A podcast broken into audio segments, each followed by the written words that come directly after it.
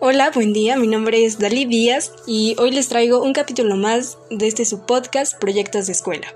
En el capítulo de hoy hablaremos de la importancia de la comunicación visual en un contexto político. Y es que como saben, ya se acercan las elecciones aquí en México y es un tema de vital importancia si lo vemos desde el punto de la comunicación visual. Para empezar, vamos a definir qué es la comunicación visual. Y este es un proceso en el que se transmiten ideas o información por medio de mensajes visuales. Con esto quiero decir que a través de imágenes, símbolos o gestos u otros elementos gráficos podemos expresar diversas, diversas cosas. Empezando a hablar el tema de la política, como ya dije, se acercan elecciones y la comunicación visual cumple un gran papel en, el, en esa sección. ¿Por qué? Pues porque hay un marketing político desde antes de las elecciones. Mm, y aquí se tienen que cumplir ciertos requisitos para lograr y obtener una mejor comunicación visual y el receptor, las personas que lo vean, sepan por quién van a votar, se armen una idea de por qué lo están haciendo. Bien, empecemos. La comunicación visual es importante porque estas son consideraciones perceptuales, algo que tú percibes de algo que ves. Eh, es un cambio al entorno de lo que tú ves. Si tú ves algo bonito, vas a, vas a irte con esa idea. Es algo elaborado y tiene que tener aspectos determinados y contrastados para lograr un buen resultado.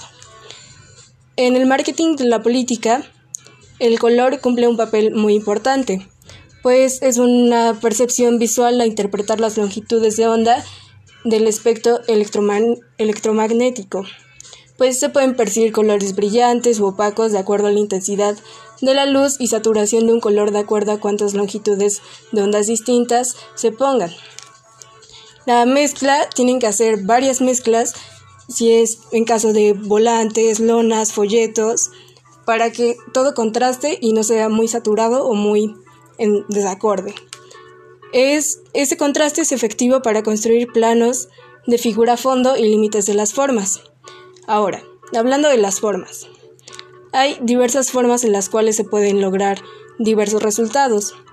Y deben, entre lo más importante, está la tendencia de la coherencia.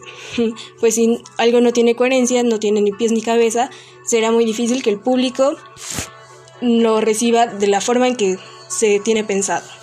Es por eso que los encargados del, marketing de algunos políticos o aspirantes deben de informarse acerca de todo esto para que se logre un buen resultado. Dentro de la forma y el también viene el movimiento, que es una de las estrategias más preciadas de la percepción para entender el mundo exterior, o en este caso para entender las propuestas, mensajes o el candidato.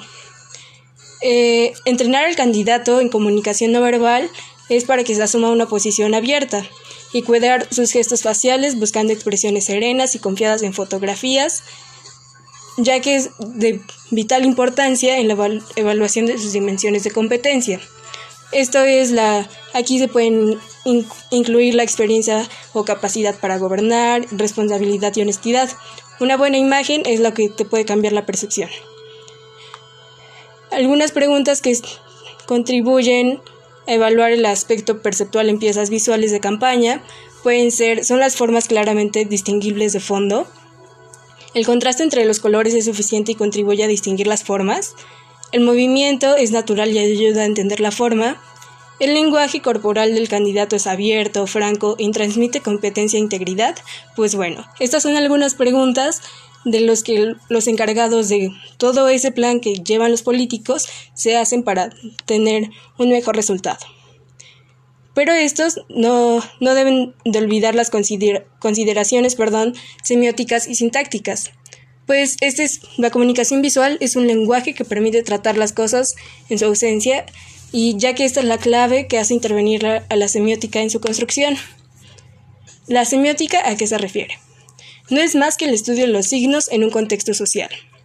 Estos deben de tener una ruta que deben de cumplir con ciertos prototipos o estereotipos y también una ruta sintáctica que se vuelven a preguntar.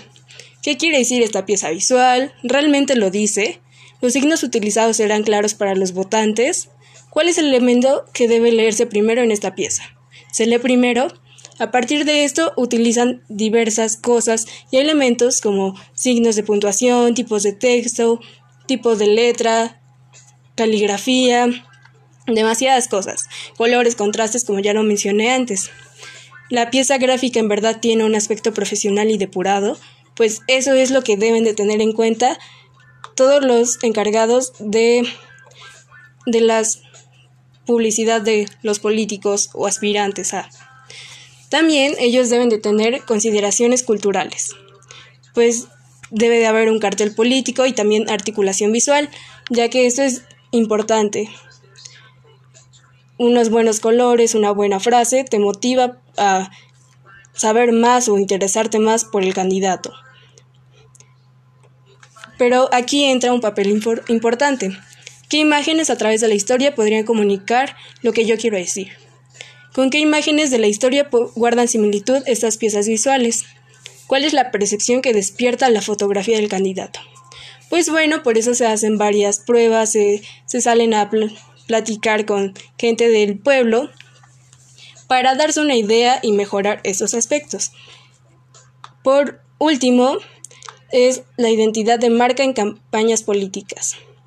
Pues esto es muy importante, ya que la creación de marca del candidato es el planteamiento de una efectiva estrategia de publicidad política y el despliegue del mensaje en un sistema de medios ajustados al contexto de la campaña, que facilitan el reconocimiento de las cualidades del candidato por parte del electorado y en consecuencia la adhesión a su propuesta.